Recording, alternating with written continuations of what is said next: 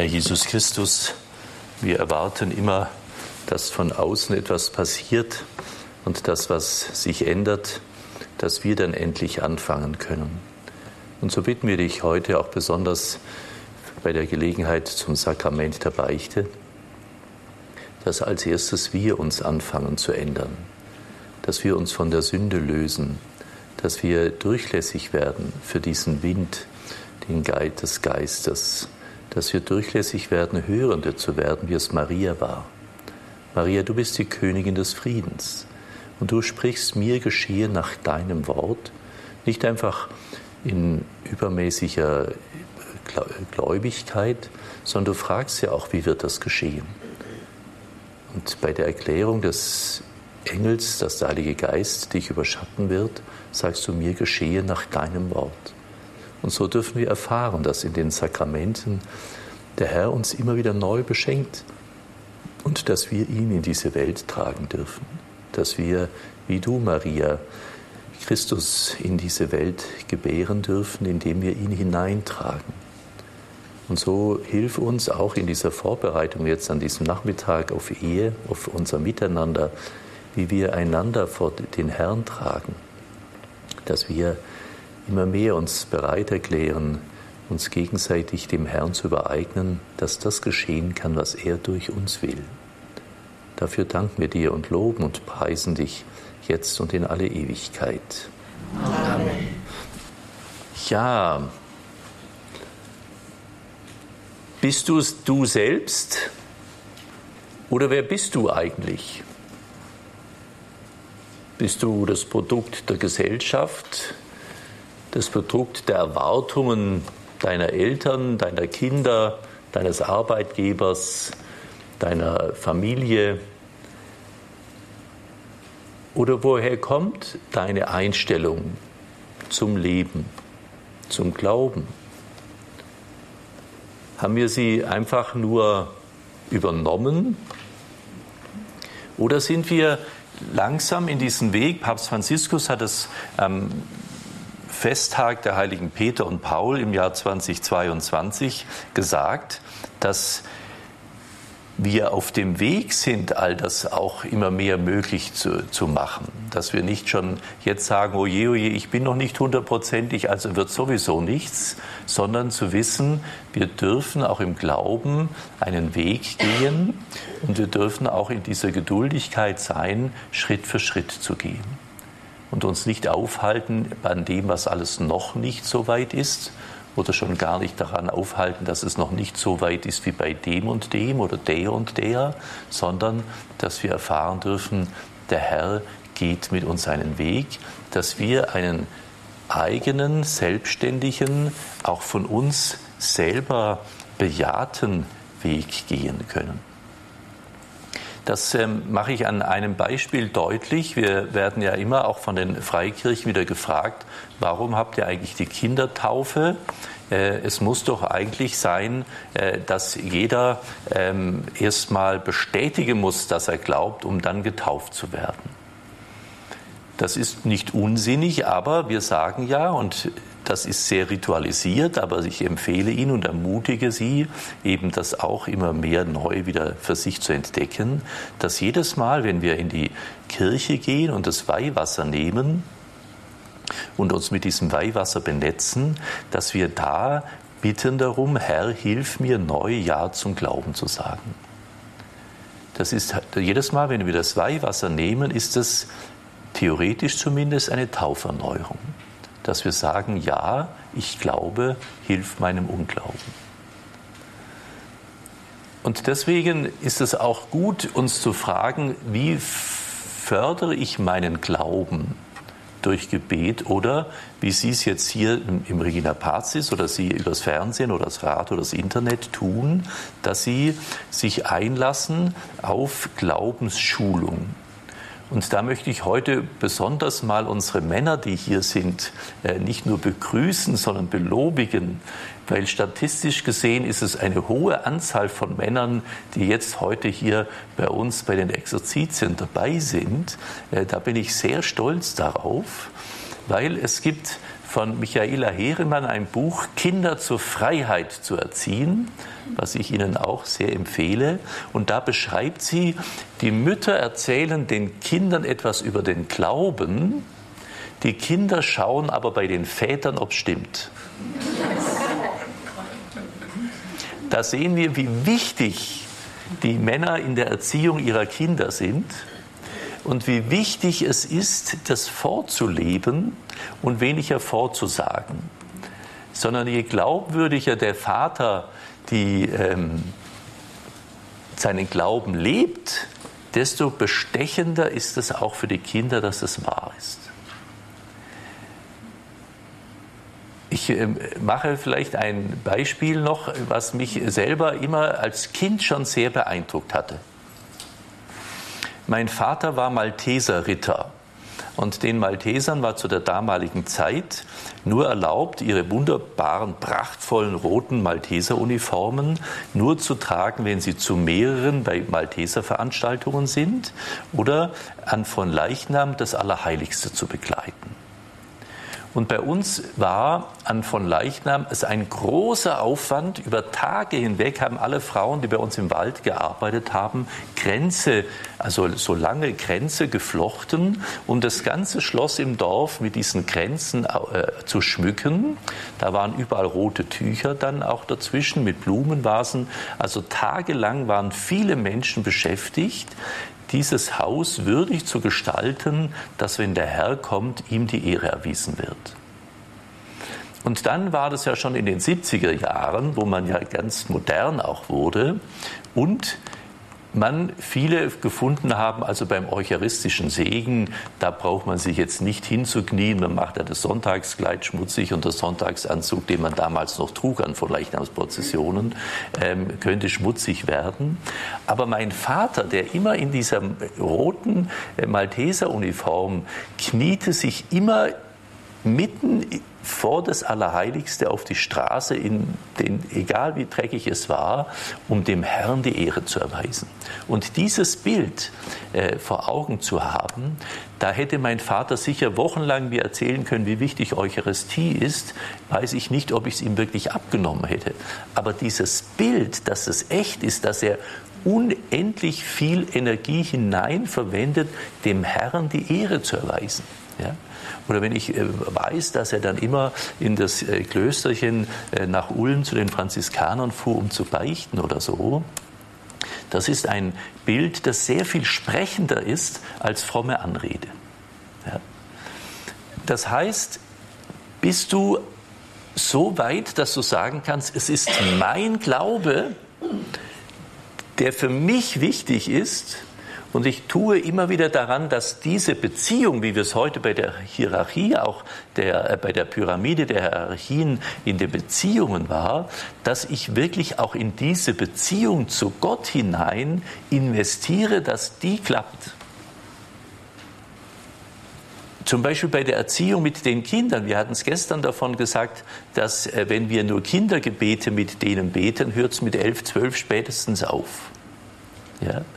Ich kenne aber auch Erwachsene, die letztendlich immer noch Kindergebete sagen, weil sie noch nicht in ihrem Glauben in diese Weise des Erwachsenen, der Erwachsenenbegegnung äh, hineingekommen sind.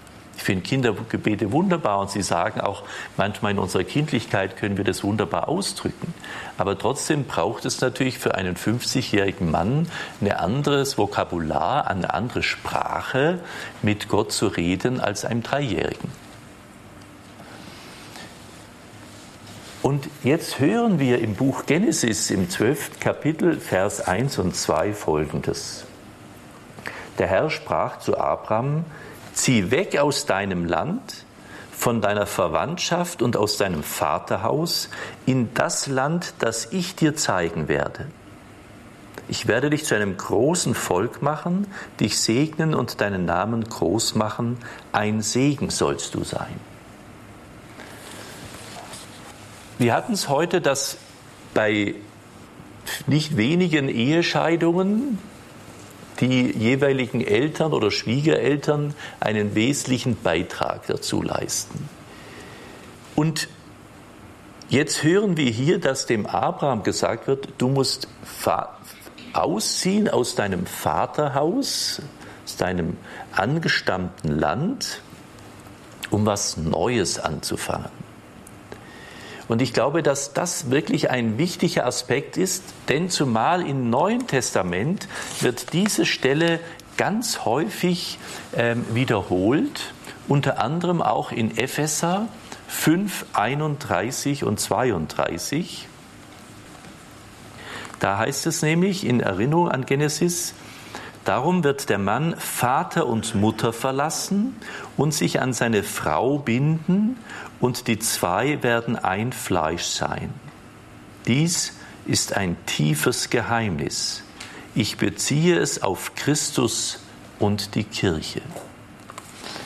Der erste Punkt also, liebe Schwestern und Brüder, ist der, Vater und Mutter zu verlassen bedeutet nicht, all das hinter sich zu lassen, was die an Gutem ein mitgegeben haben, sondern Vater und Mutter verlassen bedeutet, erwachsen zu werden. Das bedeutet, Verantwortung für sich selber zu übernehmen. Wissen Sie, wenn mir ein 70-Jähriger sagt, ich wäre ja ganz anders, aber meine Mutter war so blöde zu mir, ja, dann sage ich immer, das kann man mit 15 sagen, denkt sich keiner was dabei. Mit 15 sind, glaube ich, alle Mütter meistens blöde, also Eltern eigentlich. Das kann man vielleicht noch mit 25 sagen. Aber wenn man mit 70 sich immer noch darauf ausruht, dass vor 50 Jahren einer einem was Falsches beigebracht hat, da muss man ja fragen, wann hast du eigentlich angefangen, dein Leben in die Hand zu nehmen? Ja? als Opfer durch die Welt zu gehen, ist wunderbar einfach, weil wir immer anderen die Schuld zuschieben können, was wir selber nicht verändert haben in unserem Leben. Ja? Also daher ermutige ich Sie auch, diese Verantwortung mal selber zu übernehmen für das eigene Leben und die anderen aus dieser Verantwortung zu entlassen, um selber frei zu werden. Ja? Denn wenn ich immer sage, meine Mama oder mein Papa, die war so schlimm, ja, und was hast du daraus gemacht? Ja? Da empfehle ich allen, die so eine Erfahrung gemacht haben und wirklich eine schreckliche Kindheit hatten, und das gibt es tragischerweise nicht so sehr wenig, empfehle ich allen, diese Biografie von Mother Angelica, äh, die Gründerin von EWTN Fernsehen. Das Buch heißt Mutter Angelika, eine Nonne, die Fernsehgeschichte schrieb. Und in diesem Buch beschreibt sie ihre schreckliche Kindheit, was sie da alles erlebt hat, aber durch diese unterschiedlichen schrecklichen Aspekte sie immer etwas daraus lernen konnte, was sie später nutzen konnte, um den Fernsehsender zu gründen. Der ja ähnlich spannend entstanden ist wie auch Radio Horeb, auch in einem Stadel. Äh, so ist das Fernsehen in einer, in einer alten Garage ähm, entstanden. Ja? Also da können Sie lesen, dass noch so schrecklich dein Leben durch andere belastet war, aber schaue, ob du nicht daraus etwas Produktives machen kannst. Ja. Also das empfehle ich Ihnen da in diesem Buch. Also Vater und Mutter verlassen und sich an seine Frau zu binden und die zwei werden ein Fleisch werden. Und das ist auch die Begründung unter anderem dafür, dass es eben auch keine Vorstellung in dem katholischen Sakramentenverständnis gibt, dass Ehe wiederholbar ist oder mit mehreren gleichzeitig hintereinander oder sonst wie sein kann, äh, sondern dass es dieses Bild Mann und Frau in ihrer Einheit und in ihrem Zusammenkommen und Einswerden ein Bild für den Leib Christi ist, Christus und die Kirche, wie es der heilige Paulus hier sagt. Auch interessant, dass da dieses Bild des Geschlechtsaktes herangezogen wird, um zu zeigen, wie kostbar diese Liebessehnsucht Gottes zu dir als Mensch ist. Er möchte sich mit dir vereinigen. Das ist auch eine, je mehr wir uns mit diesem Thema beschäftigen, merken wir auch, liebe Schwestern und Brüder, dass auch die Geschlechtlichkeit nicht etwas Pfui-mäßiges sein kann und die Kirche eine komische Sexualmoral hat sondern die Kirche hat, wenn man sie wirklich studiert hat, eine sehr hochstehende Sexualmoral, nämlich in der Frage, wie kann es uns gelingen, am schönsten diese Sehnsucht Gottes zum Menschen darzustellen. Wir sprechen immer vom Idealfall, muss ich auch dazugeben. Da empfehle ich allen auch, die Theologie des Leibes von Johannes Paul zu studieren.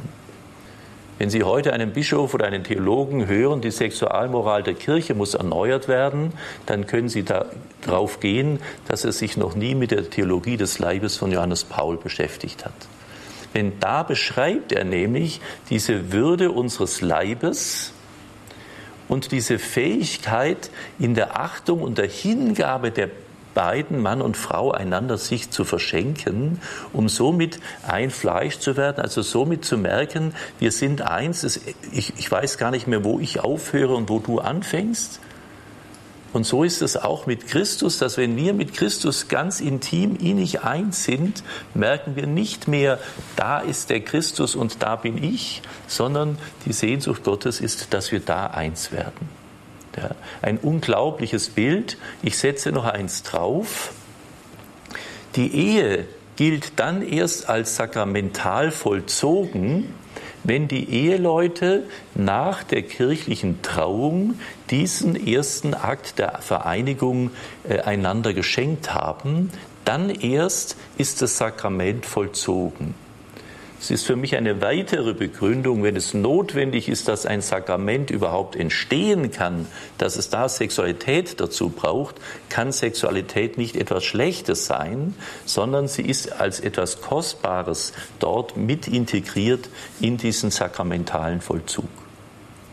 Deshalb ist es auch so notwendig, auch dahin da haben wir in der Tat einen Mangel, aber nicht auf, aufgrund von katholischer Lehre, sondern ähm, von bürgerlichem Spießertum der letzten 200 Jahre, dass wir es nicht schaffen, dass Menschen in einer würdigen Weise ihre Sexualität entdecken, leben können und sie verschenken können. Wenn Sie alle ähm, Dramen, wir hatten es auch schon in einem der Vorträge über das Thema Pornografie und all diese äh, Auswüchse, da sehen Sie, dass das alles ein zerstörerisches Werk dieser eigentlichen Schönheit der Geschlechtlichkeit ist. Und wir deswegen zum einen den Überschwang haben, es total als Verfügungsmasse zu zerstören oder dass wir so spießig, brüde und ängstlich sind, dass Leiblichkeit etwas Pfui ist. Ja, in, diesem, in diesem Spannungsfeld äh, stehen wir ja. ja. Und ähm, da suche ich immer katholische Paare, die mir helfen, auch bei, bei Brautpaaren oder auch bei Jugendlichen, denen zu helfen, ihre, ihre, die Heiligkeit ihres Leibes zu entdecken, um das dann einzuüben, sich wirklich auch verschenken zu können. Da behaupte ich ja, dass die früheste kindliche Erziehung auch um eine gute Sexualität hinzubekommen ist, auch zum Beispiel früh Fastenzeiten einzuhalten mit Kindern. Um sich einzuüben, dass wir nicht einfach äh, uns unserem Genuss äh, äh ergeben, sondern dass wir verantwortlich auch mit unseren Sehnsüchten umgehen lernen. Ich erinnere mich, ich war vor vielen Jahren mit einem kleinen Neffen in der Fastenzeit in einer Bäckerei und kaufte irgendwas ein. Und mein Neffe wollte unbedingt jetzt noch einen Mohrenkopf oder irgendeine Süßigkeit. Und ich sage zu ihm, standen noch drei Damen im, in der Bäckerei und die Bäckereifachverkäuferin stand gegenüber und ich sage, du, jetzt ist Fastenzeit, da essen wir keine Süßigkeiten.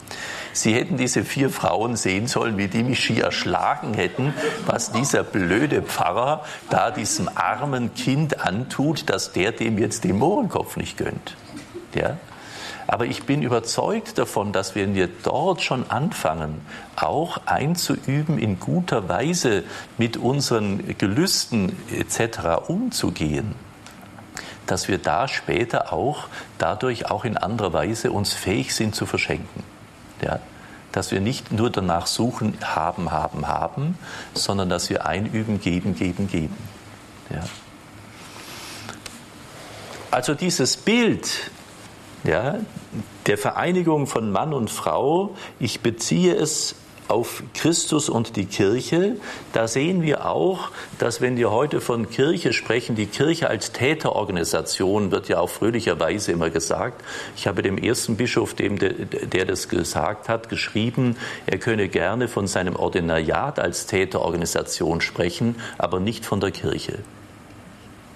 Ich habe keine Antwort bekommen, aber ähm, wir haben auch in unserem Sprachgebrauch ein völlig falsches Verständnis von Kirche, entweder Kirchturm, Haus, Gebäude, ja, äh, oder Ordinariat, Bischof, ähm, Pfarrer, ja, aber dass der lebendige Organismus der Kirche, die Getauften sind, die mit Christus eins sein sollen und deswegen, dass der Leib Christi ist, er das Haupt wie die Glieder, ja, das ist uns auch in der ganzen medialen Diskussion und so weiter äh, ausgegangen.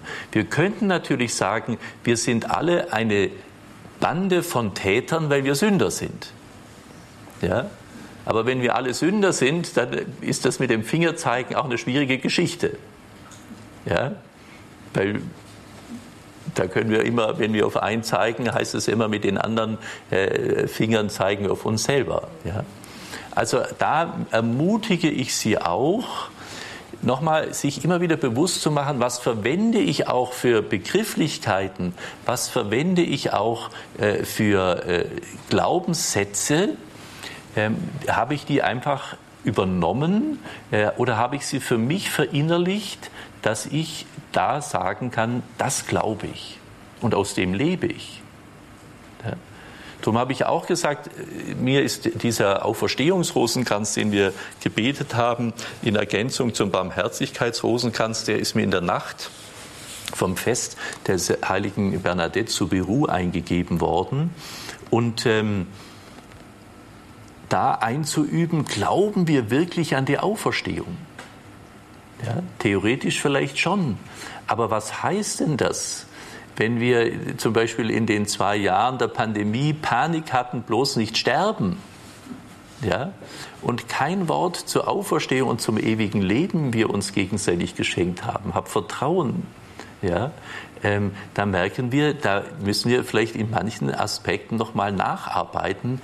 Glaube ich wirklich, dass Auferstehung nicht nur am Ende irgendwann passiert, ja, das glauben wir schon und der Jesus kommt auch irgendwann mal, aber dass es jetzt in deiner Hoffnung, dass es jetzt in deinem Glauben sein darf. Ja? Und dass wir aus dieser Kraft heraus sagen können, und wenn es noch so furchtbar ist, die Situation, ja, vertrauen wir, dass der Herr das Richtige draus macht.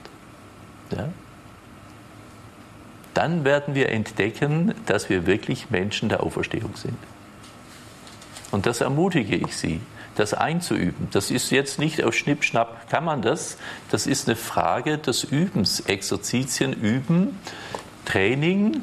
Ich nenne ja immer, das Leben auf der Erde ist das Trainingslager, damit wir dann im Himmel alles genießen können. Ja. Da müssen wir uns aber befähigen, ja, wenn wir uns zum Beispiel nicht lieben lassen können oder uns nicht verzeihen können. Dann kannst du, was machst du da im Himmel? Ja. Da empfehle ich Ihnen noch ein Buch. Wer englischen Humor sehr gerne hat, gibt es auch auf Deutsch, aber wer englischen Humor sehr gerne hat, das ist ganz besonders C.S. Lewis, Die große Scheidung. Eines der originellsten und besten Bücher, die ich zum Thema Fegefeuer und Leben äh, und, und Weg in den Himmel kenne. Herrliches Punkt. C.S. Lewis, Die große Scheidung. Da beschreibt er in wunderbaren Bildern, wie wir uns selber den Weg verstellen. Jetzt lese ich Ihnen aber ein Brief von pa oder ein Teil des Briefes von Papst Franziskus an die Eheleute vor. Diesen Brief empfehle ich Ihnen allen, wenn Sie sich jetzt mit Familie und so Gedanken machen und auseinandersetzen, empfehle ich Ihnen allen diesen Brief, den Papst Franziskus geschrieben hat. Und da schreibt er unter anderem, dieser besondere Kontext lädt uns ein, die Worte zu leben, mit denen der Herr Abraham auffordert, seine Heimat und sein Vaterhaus zu verlassen und in ein unbekanntes Land aufzubrechen, das er selbst ihm zeigen wird. Auch wir haben mehr denn je die Ungewissheit, die Einsamkeit, den Verlust geliebter Menschen erlebt.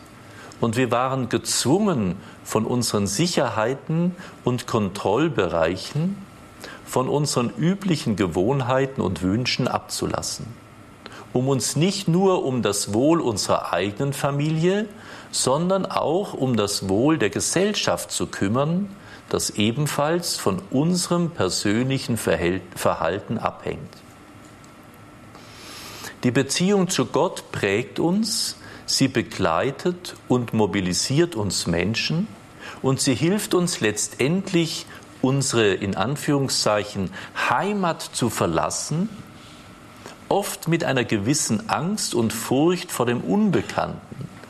Aus unserem christlichen Glauben heraus wissen wir jedoch, dass wir nicht allein sind, weil Gott in uns, mit uns und mitten unter uns ist in der Familie, in der Nachbarschaft, am Arbeits- und Studienplatz, in der Stadt, in der wir leben.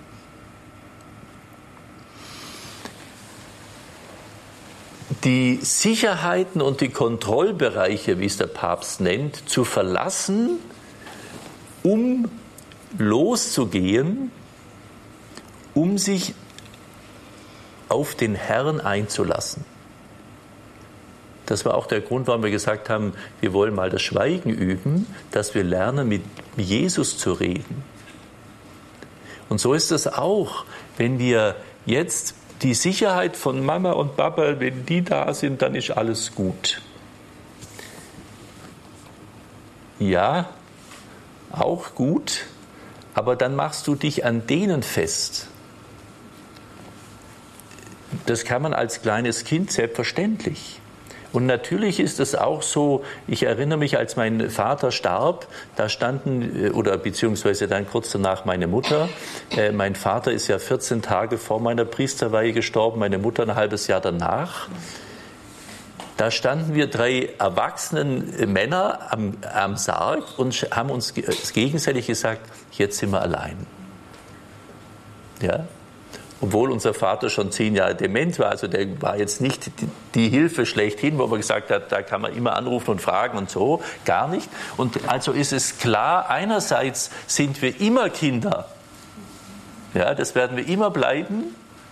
Und gleichzeitig müssen wir aber auch erwachsen werden und erleben, dass wir zum Beispiel, wenn wir in der Ehe erleben, und da schreibt der Papst, auch wir haben mehr denn je die Ungewissheit, die Einsamkeit und den Verlust geliebter Menschen erlebt. Und ich möchte sagen, dass ich glaube, dass diese Ungewissheit und die Einsamkeit, die Menschen in der Ehe bis hinein sogar in den Geschlechtsakt erleben, dass das systemimmanent ist um es so schön auf Deutsch zu sagen, dass das völlig normal sein kann. Denn es wird eben, weil wir gesagt haben, in dieser Pyramide kann uns kein Mensch ausfüllen und unsere Sehnsucht, total angenommen zu sein, total geliebt sein, die kann, die die Seele eingeprägt hat, weil sie auf Gott hin ausgerichtet ist und auf ihn hin ausgestreckt ist, kann uns kein Mensch das sättigen. Und deswegen können wir auch nicht wirklich uns auf, den, auf das vom anderen erwarten, sondern wir müssen den Blick eigentlich lernen und darum tut uns manchmal Einsamkeit oder auch diese Ungewissheit oder der Verlust auch von Menschen gut, den Blick zum Herrn zu wenden und von ihm alles zu erwarten, denn er schenkt dir all das, was du brauchst zu einem erfüllten Leben.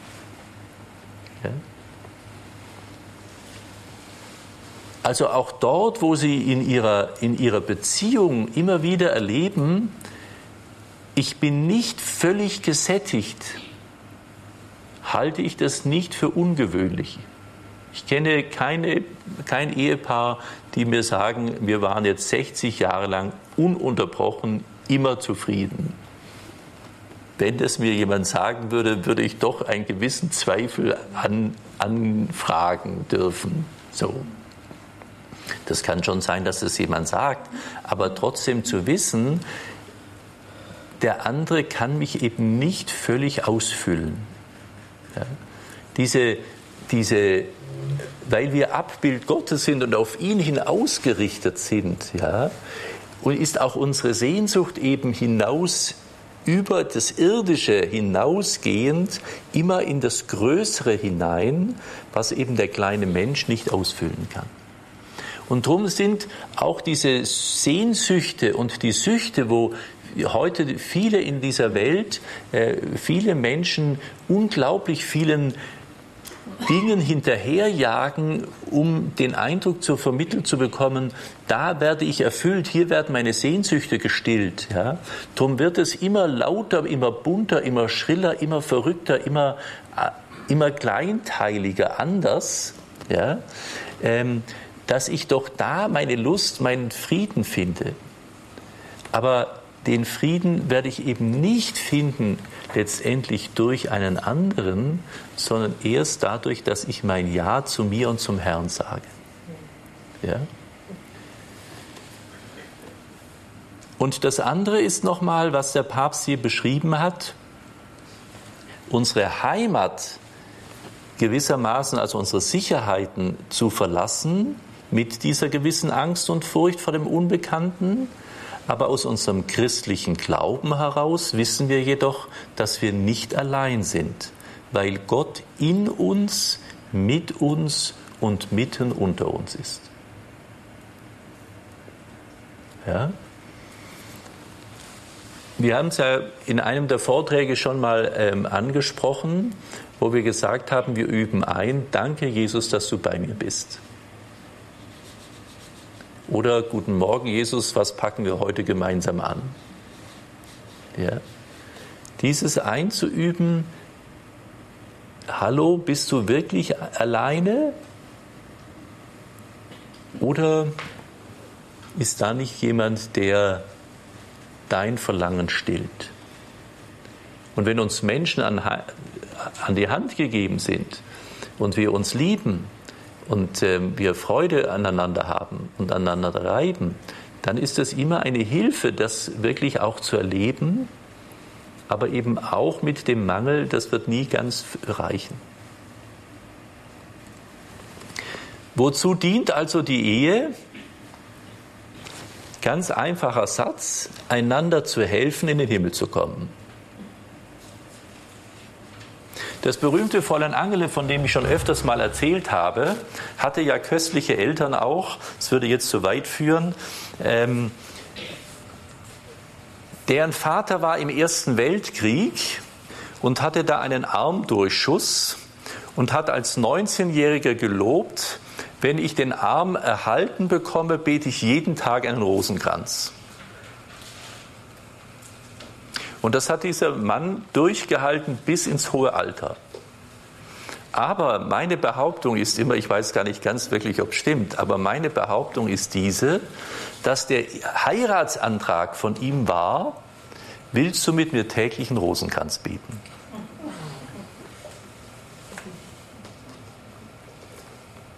Stellen Sie sich mal vor, wenn Sie jemanden suchen, mit dem ich täglich den Rosenkranz beten kann ist das eine andere, eine andere Herangehensweise, einander zu suchen und auch eine andere Herangehensweise, einander zu schenken, als ich suche mir jemand, der mir passt oder der mir gut tut oder der meine Erwartungen erfüllt. Ja? Das hat mich auch sehr beeindruckt. Eine unserer Mitarbeiterinnen, die hat immer als junges Mädchen gebetet, lieber Gott, schenk mir doch einen Mann, der mit mir am Sonntag in die Kirche geht und mit mir tanzt. Ist doch auch großartig. Hat sie bekommen. Hat sie bekommen. Ja. Ja. bittet und ihr werdet empfangen. Ja?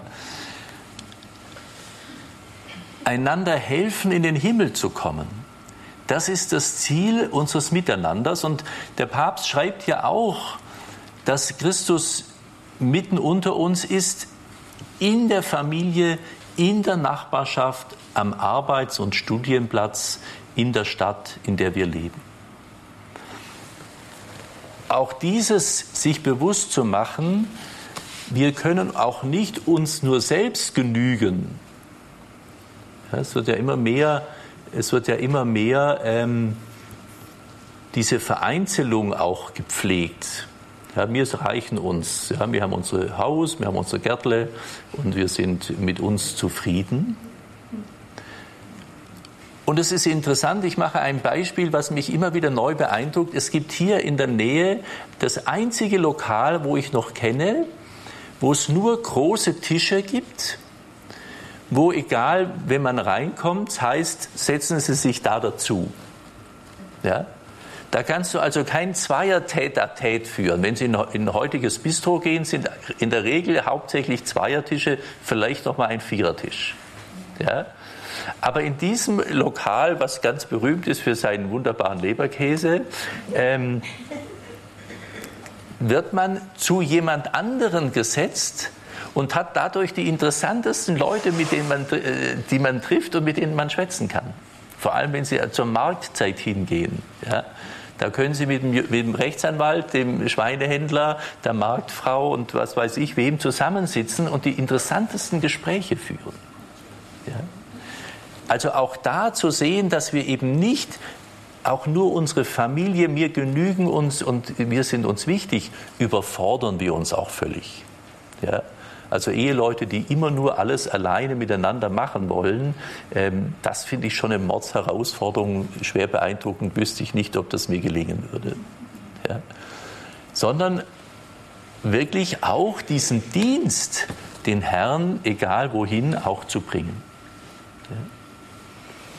Hilf mir, liebstes Lehen, dass ich dich zu Lehen bringe, schreibt ähm, Werner Berge-Grün in seinem Gedicht zu Lehen. Und da heißt der erste Satz in diesem Gedicht, ich bin nicht mein und du bist nicht dein, keiner kann sein eigen sein. Wir sind ja in einer Generation, mein Bauch gehört mir, und Werner, Berne, Werner Bergegrün sagt, du gehörst dir selber nicht einmal. Und in der zweiten Strophe heißt es, ich bin nicht dein und du bist nicht mein, keiner kann das anderen sein.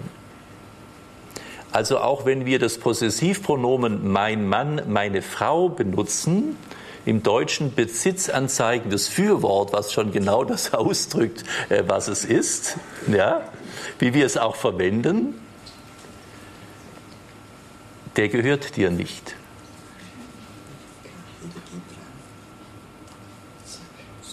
Der, der, der gehört dir nicht, ja, und du gehörst ihm nicht. Wir sind nicht unser Eigentum, genauso wie wir es schon im Vortrag heute gesagt haben, unsere Kinder sind nicht unser Eigentum. Ja? um nochmal weiterzugehen, wir, wir sollen also auch in, diesen, in dieser Reibung, in dieser Auseinandersetzung, in diesem äh, gegenseitig auch das Leben immer wieder zu erfahren, es ist sehr schwierig zusammenzuleben. Woher kommt es? Das kommt natürlich auch vom Sündenfall. Der Teufel versucht natürlich überall dort, wo Liebe geschenkt wird, zerstörerisch zu wirken. Und deswegen ist unsere Beziehung zum Herrn eben ein Schutzwall, dass das nicht immer wieder passiert. Es wird immer wieder, er wird immer wieder versuchen, äh, das zu tun.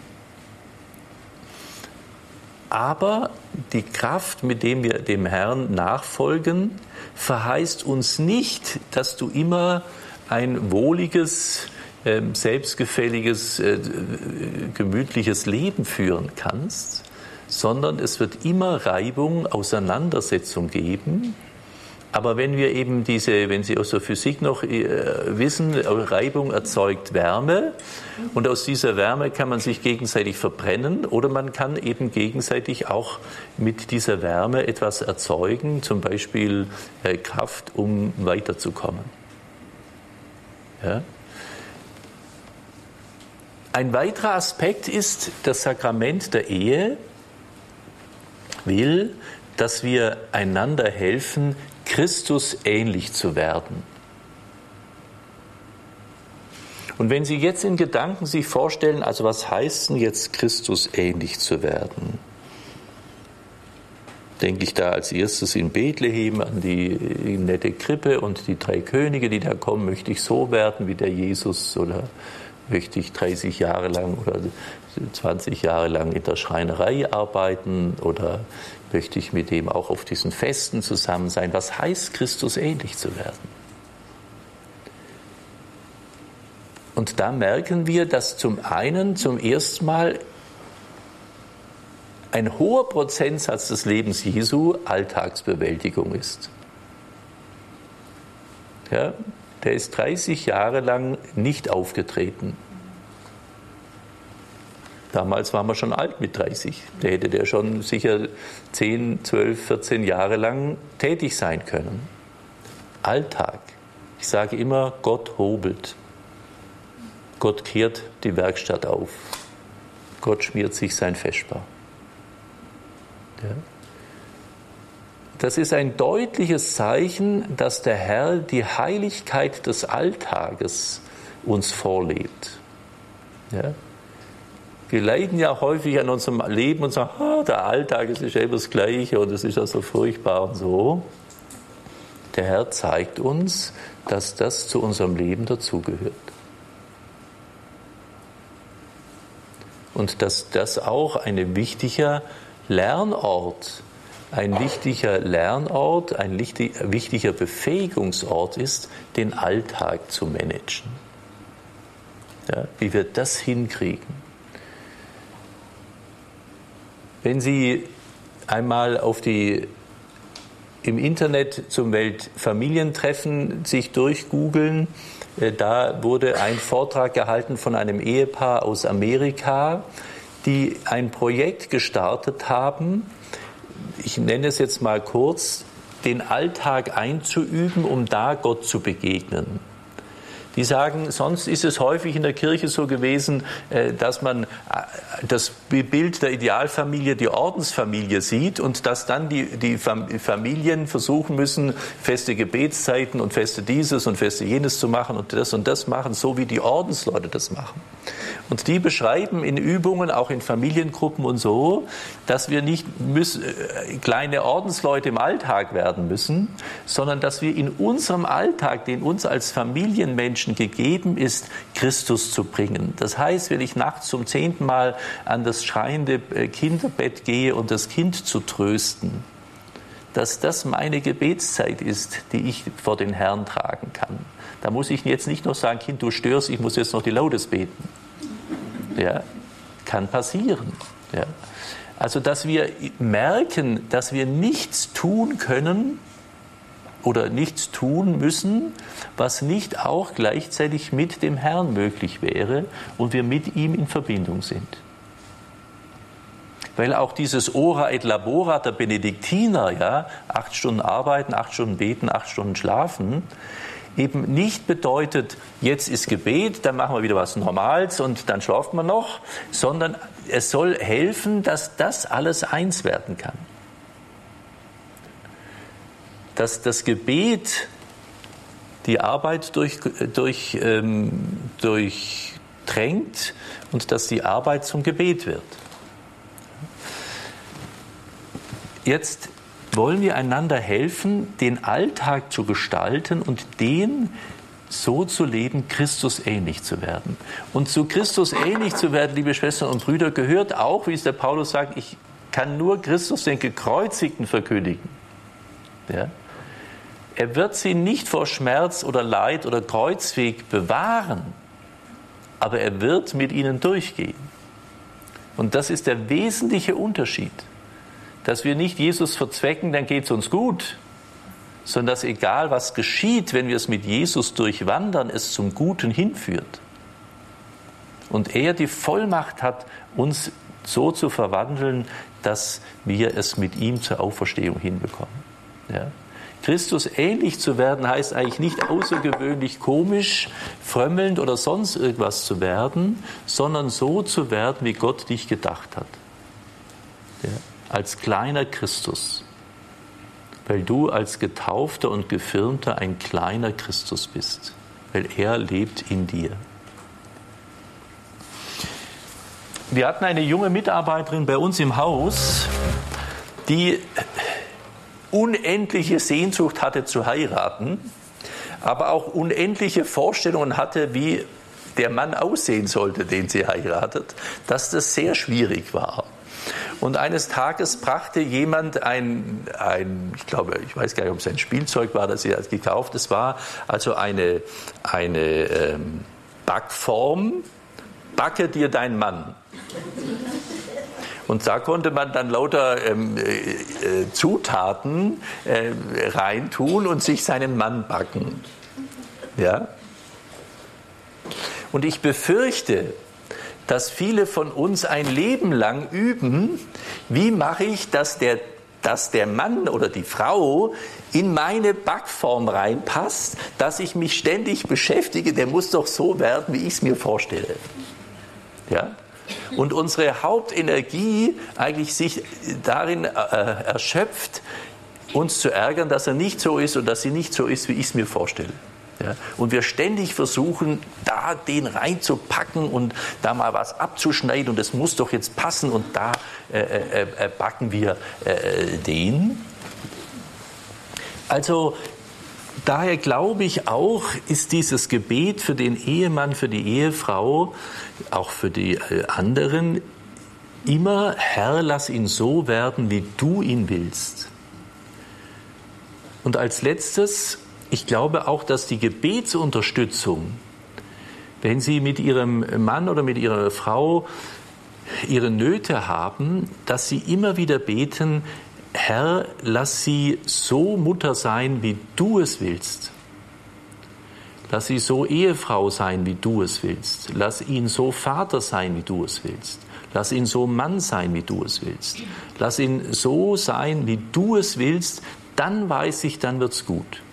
Solange ich meine Vorschriften mache, solange ich die Bestellliste ausfülle, wird's meistens nichts. Ich bin überzeugt davon, dass auch unser Gebet viel vollmächtiger und wirkmächtiger ist. Sie haben vorher ja gesagt, betet, äh, dann wird euch gegeben. Im Namen Jesu, nicht in meinem Namen will ich jetzt meinen Mann, meine Frau äh, äh hinbröseln, sondern in deinem Namen soll er so werden, wie du ihn denkst. Und ich bin auch mit, wenn Sie auch für Ihre Kinder oder Ihre Enkel, und ich weiß, wie enttäuschend viele Sachen sind in Familien, ja. Aber wenn Sie so beten, Herr, lass ihn so werden, wie du es willst, wie du ihn gedacht hast, dann geben Sie ihm auch die Kraft, dass das möglich ist. Und dann werden Sie staunen, dass tatsächlich Verwandlung geschehen kann dass ein Mensch sich ändern kann, dass sie sich ändern können, dass sie es plötzlich ertragen können, dass sie es miteinander plötzlich neu anfangen können. Darum kann ich nur allen Ehepaaren sagen, versucht, haltet durch, denn ich erlebe es immer wieder, dass diese Tiefen, diese Krisen kommen und in der Geometrie ist bei der Parabel der tiefste Punkt unten wird Krisis genannt und ab da geht es wieder aufwärts. Ja?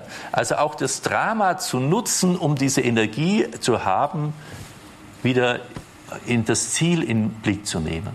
Ja? Nichtsdestotrotz weiß ich auch, diese Dramen, die es gibt, dass es auch wirklich Trennung notwendig ist, dass das auch eine unglaubliche Wunde ist bei ganz vielen und da werden wir auch noch in den Vorträgen äh, drauf äh, kommen. Nichtsdestotrotz dürfen wir den Herrn bitten, dass das wirklich gelingen kann, auch diesen Schmerz äh, mit ihm zu tragen und zu wissen, dass wir durch seine Wunden geheilt sind. Jesus göttlicher Heiland. Es ist unbeschreiblich schön, geliebt zu werden. Und es ist eine unbeschreiblich tiefe Erfahrung, die wohlwollende, positive Berührung zu spüren, die wir einander schenken dürfen, wenn wir sie in rechter Weise und in rechter Absicht uns schenken. Und dass wir dadurch dich letztendlich auch spüren dürfen. Dass wir im Alltag bei den unscheinbarsten Dingen mit dir zusammen sein können. Dass wir erfahren, dass du uns nie alleine lässt, sondern dass du uns begleitest, dass du da bist, dass du in uns bist. Öffne unsere Augen, öffne unsere Herzen und öffne jetzt auch die Herzen der Beichtväter und derer, die zur Beichte gehen, dass all die Blockaden, diese Schubladen, all die Verletzungen, also diese unschönen Gedanken und Worte und Taten, dass sie sie bei dir in deine Herzenswunde legen können, dass dort Heilung und Segen und Licht und Wandlung geschehe. Das gewähre uns der allmächtige und gütige Gott durch die Macht des Vaters, die Liebe des Sohnes und durch die Kraft des Heiligen Geistes. Amen.